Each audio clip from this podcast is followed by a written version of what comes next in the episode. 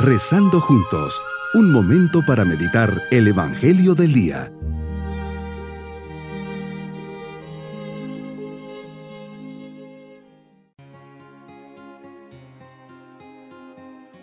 Les saludo hoy sábado de la trigésima segunda semana del tiempo ordinario.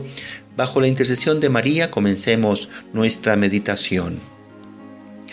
Crúzate, Señor, en mi camino y gáname, Señor, la batalla de mi entrega, encauzando hacia ti toda la capacidad de mi ser, con toda la ilusión de mi vida, para que todas mis intenciones, acciones y operaciones sean puramente ordenadas en servicio y alabanza a tu divina majestad. Meditemos el Evangelio de San Lucas capítulo 18 versículos 1 al 8. Señor, en esta ocasión enseñas a tus discípulos la necesidad de orar siempre y sin desfallecer. Tu ejemplo marca nuestra vida, pues nunca dejaste esa relación personal con tu Padre. La oración era la red, no social, que conectaba toda tu vida. A tus mismos discípulos les dijiste que velen y oren para no caer en la tentación. En los momentos de dolor, especialmente en Getsemaní y en el Calvario, elevas tu mirada hacia Dios en una oración filial. Nos enseñas que siempre tenemos que estar conectados a ti y a tu gracia. Por eso les propones a tus discípulos la parábola del juez y la viuda necesitada de justicia. Nos dices que era un juez sin temor de Dios y no respetaba a los hombres. Realmente viendo estas características era un muy mal juez. Que solo hizo justicia por la insistencia de esta viuda que acudía frecuentemente para decirle, hazme justicia contra mi adversario. Me enseñas que tengo que orar para recibir, nada de que ya me cansé o Dios tiene otras cosas más importantes que atender. Señor, en la vida espiritual todo es don, es gracia, es un regalo. Nada se puede recibir sin la oración humilde y constante hacia ti. Con ella abro la puerta de tu corazón y de un modo invisible, pero real y eficaz. Tú mismo me dijiste, sin mí no podéis hacer nada. Todo es posible para el que cree y para el que ora con fe. Eres tan bueno que incluso sin orar recibo tantas y tantas cosas de ti.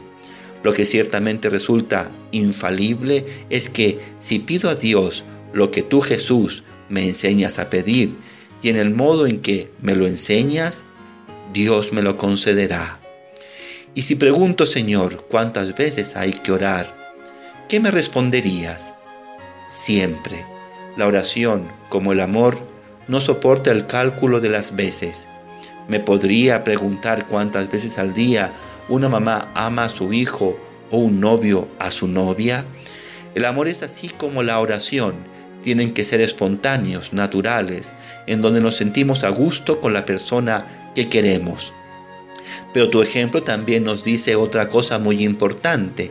Es ilusorio pensar que se puede orar siempre, hacer de la oración una especie de respiración constante del alma, incluso en medio de las actividades cotidianas, si no reservamos tiempos fijos en los que se espera la oración libres de cualquier otra preocupación y distracción. Señor, ¿cuáles serían las características de la persona que ora? Primero, el rasgo más sobresaliente en los textos de hoy es la constancia en el orar.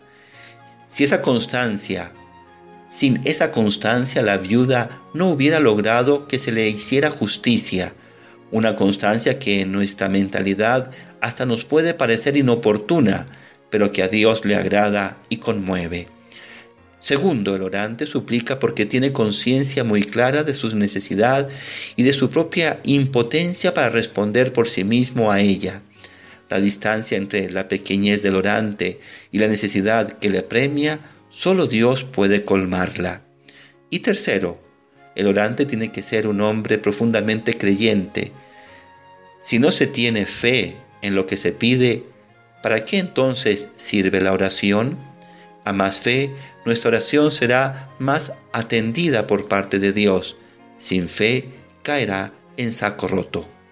Así nos dices que harás justicia a tus elegidos que claman día y noche.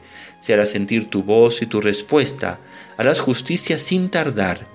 Señor, que confiemos y no desfallezcamos para que cuando vengas encuentres un pueblo, unas familias y unos corazones llenos de fe, y sea yo uno de ellos.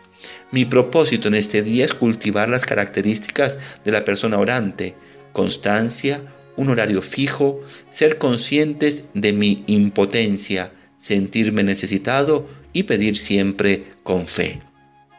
Mis queridos niños, Jesús nos enseña a través de este mensaje que tenemos que orar con constancia, con fe y siempre sintiendo que necesitamos de Dios. El juez atiende a la viejita por su insistencia.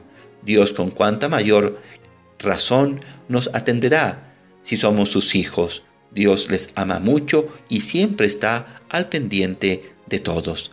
Y nos vamos pidiendo al Señor su bendición. Y la bendición de Dios Todopoderoso, Padre, Hijo y Espíritu Santo, descienda sobre todos nosotros. Bonito día.